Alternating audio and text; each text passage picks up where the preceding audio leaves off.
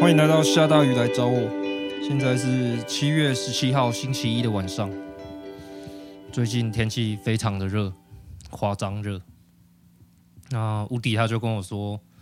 告诉你一个好消息，接下来每年的夏天都会更热，所以现在还算很凉的。全球暖化真是令人绝望的一件事。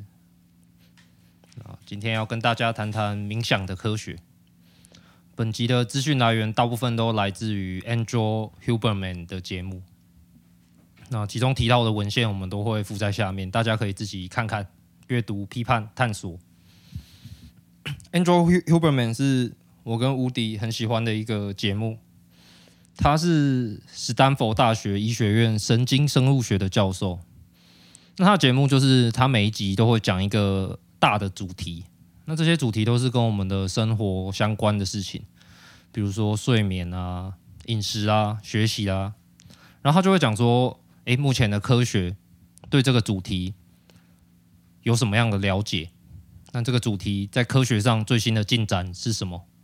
特别是他的擅长的神经科学最新的进展是什么？那他应该是我看过。最热爱科学的人吧，他讲话的时候就没什么表情，但是你就可以从他那个用字遣词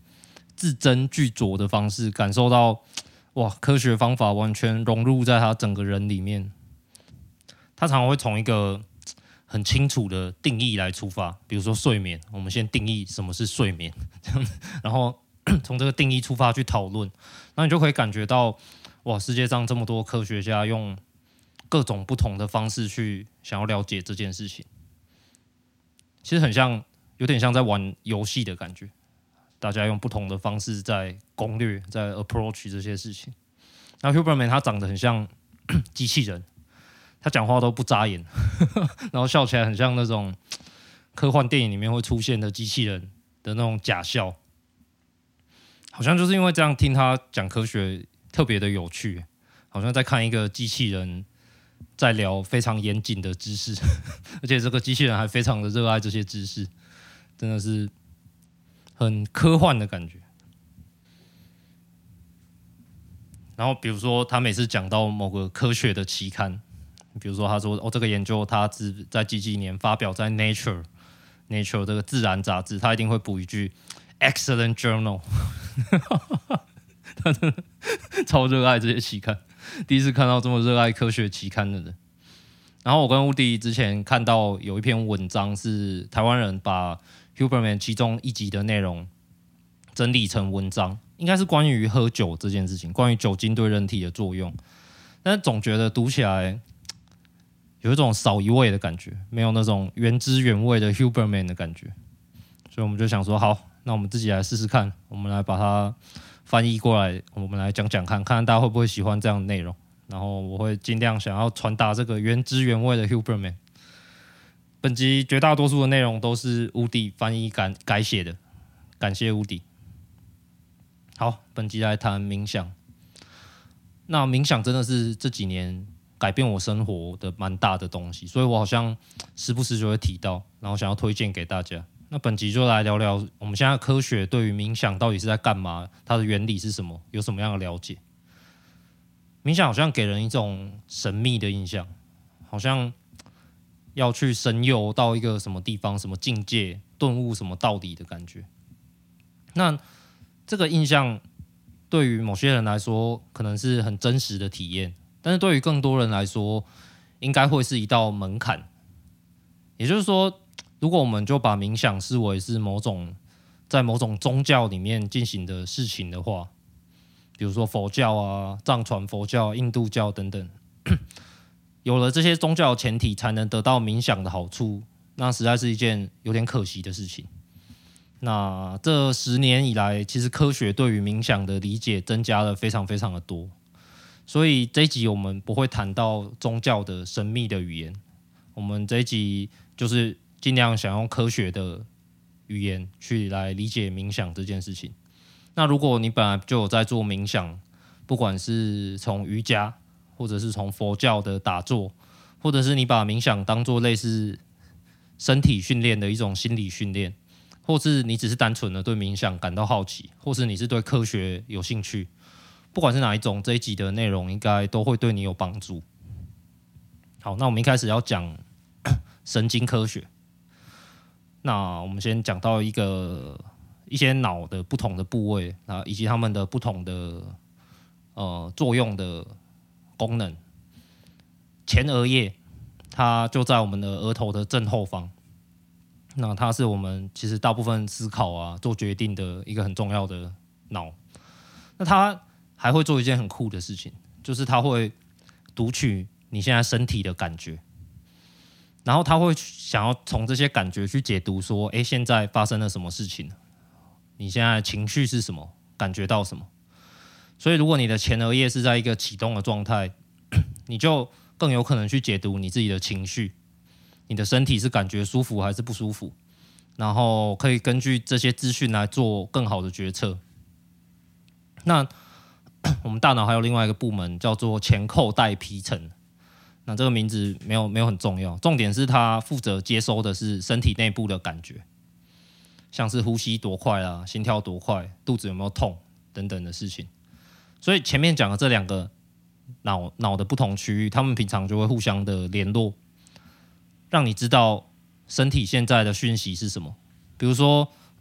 假设如果我们现在在跑步，然后再跑一个上坡，然后心跳会加速，呼吸也开始喘。但是这个时候，其实你会下一个判断说：“诶，这是合理的，这个不是一个不正常的事情。”但是假设你现在是坐在沙发上，然后突然间你就开始心跳、心跳加速，呼吸开始喘，你就会知道说：“诶，这是一件不合理的事情。”然后你就会下判断说：“哦，我现在在不舒服，这不是现在这个脉络下应该要发生的身体反应。”那这两个脑区会解读身体内部发发生的事情。还有第三个脑区叫做岛叶 （insula），它则是负责身体外部的事情，它会接收外界的资讯。比如说，我们刚刚跑步的那个状况里面，坡度很陡，我看到坡度很陡，然后我感受到今天的太阳非常的晒，这样的资讯会从岛叶，然后再跟前额叶去做沟通。所以这三个脑区互相沟通的话，我们就可以结合身体内部以及身体外部的资讯，来解读我们身体现在发生了什么事。反应是什么？然后这样，我们这样的身体反应是合理还是不合理？那我们再来想一件事情，就是人类是一个很神奇的动物，我们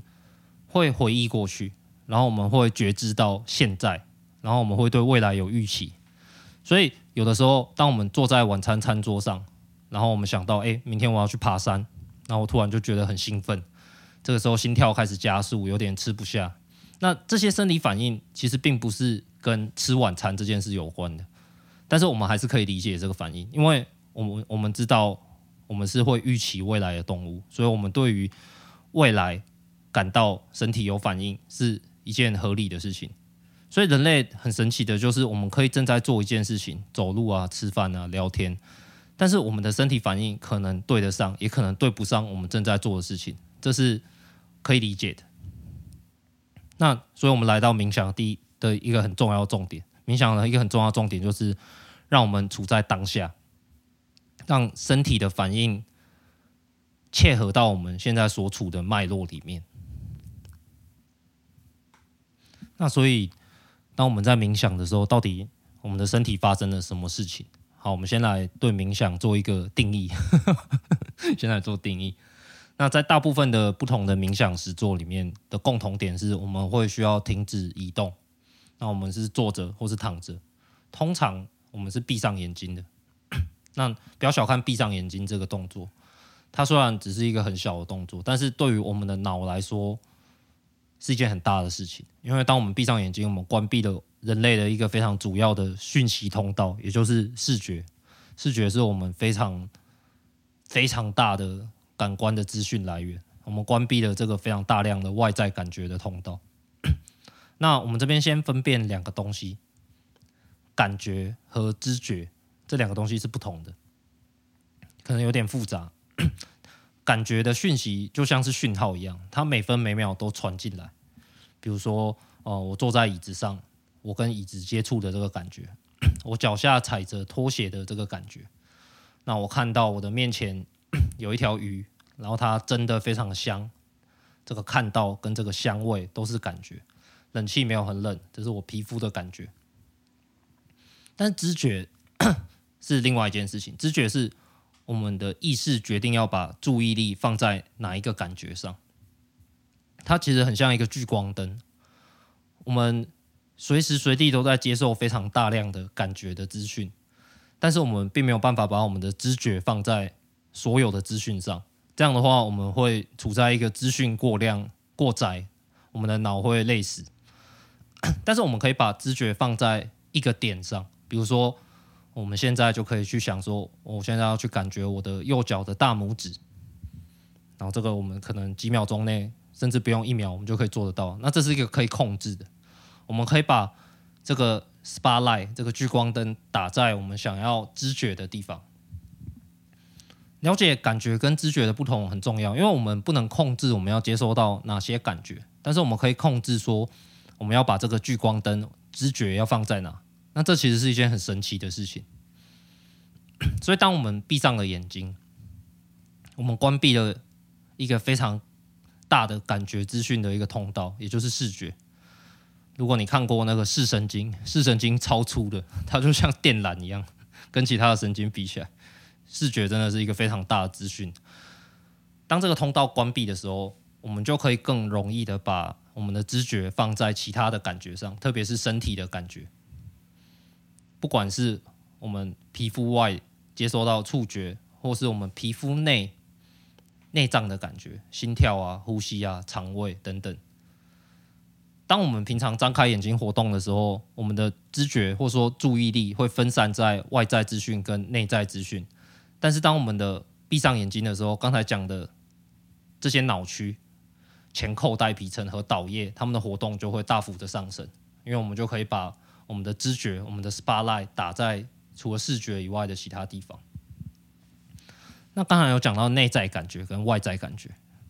有些人他的内在感觉天生就很敏锐，有些人他很容易就可以意识到我现在的心跳跳得多快，还有我现在呼吸的频率有没有变得快。那有些人则不是这样，就像我就我我的注意力都几乎都放在外在的世界。那这样的人有可以这样形容他，他跟自己的身体是失联的，失去联络。但是不管你是比较容易觉察到内在感觉，或是比较容易觉察到外在感觉的人，他其实是一个连续的光谱。有的时候我们会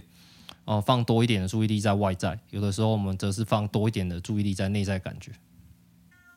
好，所以我们在这边做个小结。呃，我们人类这种生物是有感觉的。那这个感觉，我们其实可以把它分成内在感觉以及外在感觉。内在感觉就包括呃，我现在感觉到我的心跳、我的呼吸是什么样的状态，我的身体有没有什么不舒服。而外在感觉最大的是视觉，然后也包括其他的，我们的听觉，我们感受到现在温度是怎么样，而这么多的感觉，我们是可以选择把我们的知觉，就像一个聚光灯一样，去照在哪一个感觉上。而冥想很重要的事情，就是我们自己去选择，我们把这个 spotlight 这个聚光灯打在我们想要选择的感觉上，是在锻炼这个事情。那冥想究竟是如何影响我们的注意力的呢？我们可以从一个研究说起。这是一个很经典的研究，那他在讨论一件叫做 DMN 的事情。DMN 指的是脑部的一个神经网络，也就是我们什么都没有在做的时候，它仍然在运作的一个大脑的基本回路。那这个研究的名字非常的直白，它的名字就叫做“漫游的脑是不快乐的脑”。它是二零一零年在美国的研究，发表在 Science。期刊，Excellent Journal。这个研究他想要知道的是，人们的快乐的程度是跟他正在做什么事有关吗？或者是他提出了一个很大胆的假设：人快不快乐其实跟正在做什么事情未必有关，而是跟你有没有专注在你正在做的事情有关。那这个研究二零一零年这个时间点刚好是智慧型手机刚好开始普及的年代。所以他们巧妙的利用 iPhone 去敲这些受测者，一天会敲他们好几次。那受测者有两千两百人，他们会不定期的收到讯息，里面会问三个问题：你现在感觉怎么样？你现在正在做什么事情？你是否正在想别的事，愉快的或是不愉快的？所以研究人员收到了一大堆资料以后，他做出了一个图表。这个研究发现了几件事情。第一件是，人们将近一半的时间都在思绪漫游，不管他们在做什么，不管他们是在塞车还是在吃晚餐，我们有一半的时间，当我们在做一件事情的时候，我们都还在想着其他的事情。第二个，第二件事情是，这个研究证实了，当我们越专注在当下在做的事情的时候，我们快乐的程度越高。不管我们在做什么事情都没有差，这很有趣哦，因为这跟我们常常听到的哦，我们要正向思考，要多想自己快乐的事情是完全相反的。他发现的是，如果你正在想别的事情，即使你在想的是一个很愉快的事情，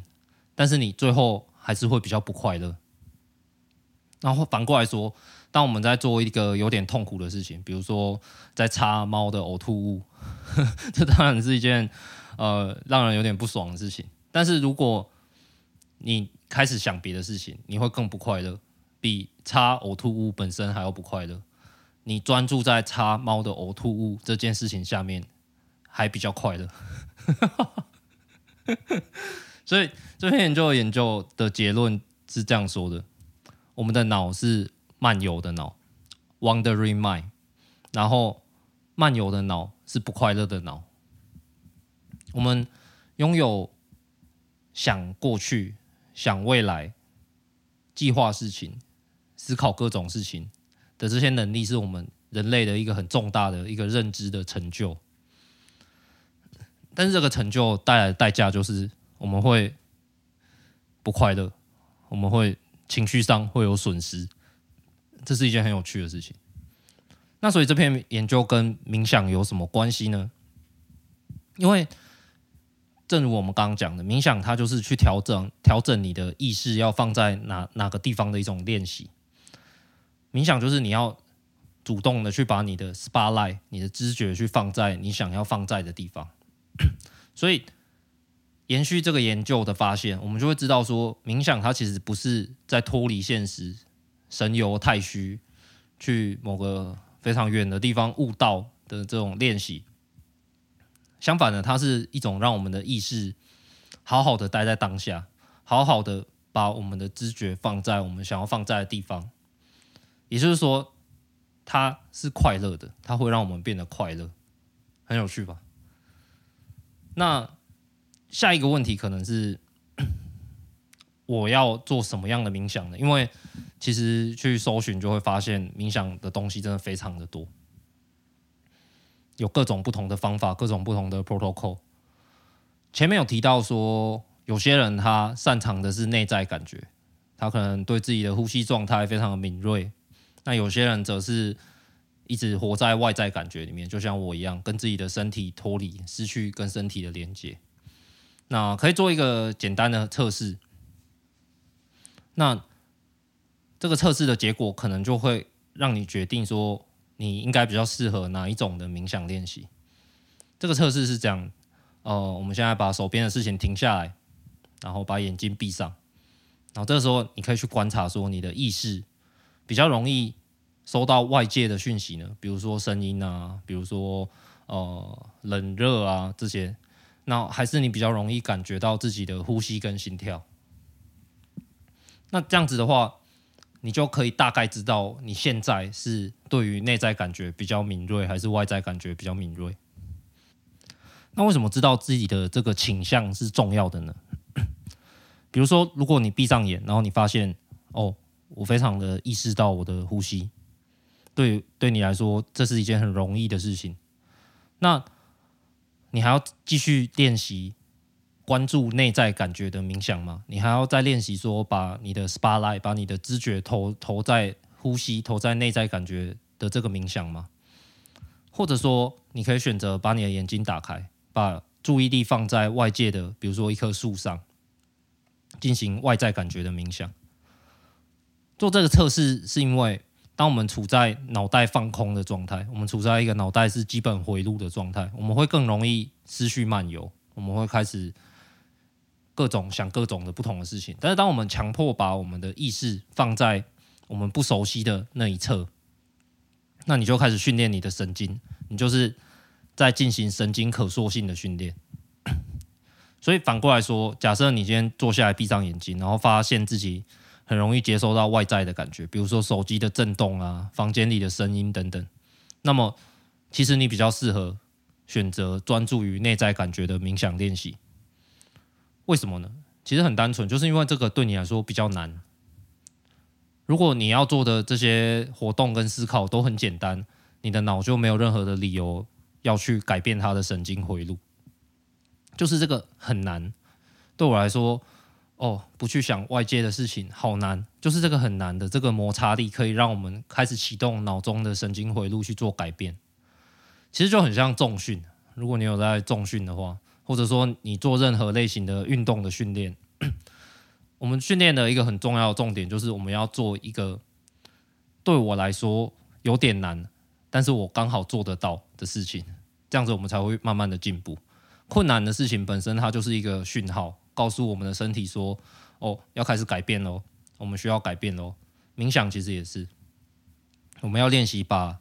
专注力放在困难的那个地方，然后我们的脑就会开始进行一些改变。我自己在冥想的时候，很常见的经验就是，呃，我会感觉到我明明是想要专注在呼吸上，但是其实我的思绪是会漂移的，我会飘到一个。别的地方，比如说我昨天看的某一本书的内容，然后我就会突然意识到，诶，我现在已经开始在想这个书的内容，而不是我本来想要专注的，比如说像呼吸之类的。然后再来我要做的事情就是，我要让这个念头过去。英文常常会听到 let go，他就会告诉你让那个 think，让它走吧，让它过去，让把我的注意力重新回到呼吸上。那这个。把专注力拉回来的这件事，refocus，它其实就是冥想练习的精华的地方。冥想练习的精华就是把专注力拉回来。事实上，当你这个专注力飘走去想别的事情，然后你意识到又把它拉回来，越多次，你的练习就越有效。如果有一天你坐下来就开始非常的专注。完全都没有飘走，那这个轻松简单的状态反而对你的神经可塑性不会造成任何改变。反过来说，每一次你的注意力的飘走的抓回来的过程，就像重训我们多做了一组一样，它就是一次神经回路的训练，你就会得到一点经验值。那这可能可以回应某些人在冥想的时候遇到的挫折。很多人不管是新手或老手，都会觉得说：啊，我怎么又分心呢？我连二十分钟都没有办法专注。但其实，当我们有越多次发现自己分心了，再把它拉回来之后，你会发现这件事变得越来越容易。然后你需要意识到想别的事情，然后把它拉回来，这个时间会越越来越短。那这这指向了另外一件很有趣的事情，就是专注能力很强的人，很容易专心的人，根据现在的研究，他们其实强的并不是说。哦，我现在做一件事情，我就可以一直一直专心的这样做，而是说他在做这件事情的时候，他每一次的涣散，每一次思绪的飘走，他都可以意识到再把它抓回来，然后他可以很持续的一直做这件事情。所以冥想的精华所在就是这个 refocus，就是意识到自己分心想别的事情，意识到自己的 wandering mind，然后把它拉回来的这个过程。那。这边又可以讲另外一点，就是也是一个常见的误解吧，就是大家都会觉得哦，冥想很厉害的人一定是越做越久，有点像跑步，我耐力越来越好，我就要从五 K、十 K 开始跑半马、全马。但其实是相反的，当你越熟悉一种冥想，你进入到那种神经回路，你进入到那个 focus、refocus 的时间，花的时间就越来越短。所以相反的，你需要冥想的时间其实是会越来越短，越来越有效率。当然，如果是为了宗教目的冥想，那可能又是不不一样的事情。但是我们这边就是讲科学目前的研究。好，听到这边，应该有很多人开始觉得哦，好像很有趣，想要试试看。但是，到底我们要怎么冥想，对我们才有好处呢？这边介绍一篇非常重要的论文，它其实算是呃整个冥想对于我们人类是有帮助的科学证据的非常重要的一篇论文，甚至可以说是最重要的一篇论文。二零一九年的一篇美国的论文的研究是，他建议你每天做十三分钟的冥想。那他的研究的发现是说，如果我们每天做十三分钟的冥想，持续八周，会显著改善人类的情绪状态，而且不止改善情绪而已，睡眠也变好了，专注力、记忆力也都变好了。但是这毕竟就是个研究嘛。如果你想要知道说你到底该冥想多久，其实需要问的问题是：你可以每天冥想几分钟？毕竟，如同前面说的，我们其实是在累积那个拉回专注的次数，refocus 的次数，就有点像运动。其实重点是每天持续，然后累积那个总时间。所以，如果对你来说十五分钟是每天可以持续执行的，那十五分钟就适合你。那如果对你来说三分钟是可以每天做的，那三分钟就适合你。活着很累，每天还要冥想，还要写晨间随笔，点点又要生气了，老公才没有这种时间。好，所以呃，那目前有哪些冥想的工具可以做选择呢？前面我们有提过，专注于内在感觉，也就是我们最常听到的专注于呼吸，或者说专注于我们的内在的第三只眼，通常会形容在眉毛的中间。的这个冥想，内在感觉冥想，那还有外在感觉的冥想，它可能就是专注于看某一个东西，或专注于听某一个声音，然后把注意力集中在这个上面。对，这是外在感觉的冥想。那我们之前上上一集吧的下大雨来找我，我录了一个叫做 NSDR 的东西。那这个又是另外一个不同的冥想的方式。有些人他从事冥想的理由是因为他们听说或者他们感觉到说冥想可以取代睡眠，或者说减少睡眠的需求。呃，人类都很喜欢睡觉，但是要睡到足够的时间真的很难。如果可以睡少一点，然后我们仍然精神很好，非常 productive，它其实是一件很赞的事情。那有一个研究发现，每天两次二十分钟的冥想可以降低睡眠需求，两次二十分钟，所以加起来是四十分钟。它的基准是来自于说睡眠不足，我们会让我们有一个激素叫 cortisol，它其实被称作 stress 荷尔蒙，就是压力的荷尔蒙。然后它可以被影响冥想给抵消掉，冥想可以降低这个压力荷尔蒙。但是每天做两次二十二十分钟的冥想，你都可以再多睡四十分钟。我是觉得好像没有什么特别的意义。我们会睡眠不足，其实。通常就是因为太忙了嘛，怎么可能还有早晚二十分钟可以拿来冥想？对，所以，所以我上上一集讲的这个 NSDR，它其实是另外一种有趣的冥想方式。严格上来说，它不是传统定义上的冥想。那它本来的名字叫做 Yoga Nidra，字面上的意思就是睡眠瑜伽的意思。它不是一种专注型的练习，就它不是像我们之前讲的把知觉。放在某一个地方的专注型练习，而是它比较像是把我们的前额叶降低活动，然后把我们的意识引导到身体部位各个部位的感觉。那因为我们没有在印度教或是瑜伽的那个文化里面，至少我没有，所以对于那种充满灵性语言还有神秘主义的 Yoga Nidra 的引导，我其实是不太熟悉的。对，所以这个 Huberman 他发明了基本上。跟 Yoga Nidra 的效果是差不多的东西，然后就把它叫做 NSDR，非睡眠的深度休息。那他就是把 Yoga Nidra 里面的神秘的宗教语言拿掉，然后把身体扫描的这个技术留下来的东西。那睡眠瑜伽或是 NSDR，现在也有新的研究发现说，它的确会影响脑中的神经传导物质。比如说，一个丹麦的研究就发现说，NSDR 它会增加脑中的多巴胺，也就是说。多巴胺就是我们之前也讲过，跟专注与行动力有关的神经传导物的增加。那另外一个印度的研究则是发现，做完睡眠瑜伽以后，我们的唾液的 cortisol，也就是压力荷尔蒙显著的下降。所以说，如果你想要恢复睡太少的疲惫，或者说你想要更快的入睡，睡得更深，或者说你半夜醒来想要睡回去，那 NSDR 可能是一个不错的练习。那如果你比较想要偏向呃锻炼你的专注的能力，还有情绪的调节，那传统的冥想可能会比较适合你。必须要说，现在关于 NSDR 的研究，受试的人数都不是很多，但是目前看起来是一个很有趣的练习，至少我自己我自己做起来的感觉也是觉得蛮好的。那你可以在 YouTube 上找到十分钟的版本，二十分钟的 NSDR 的版本。那你也可以听我的下大雨来找我的上上一集 有一个中文的版本。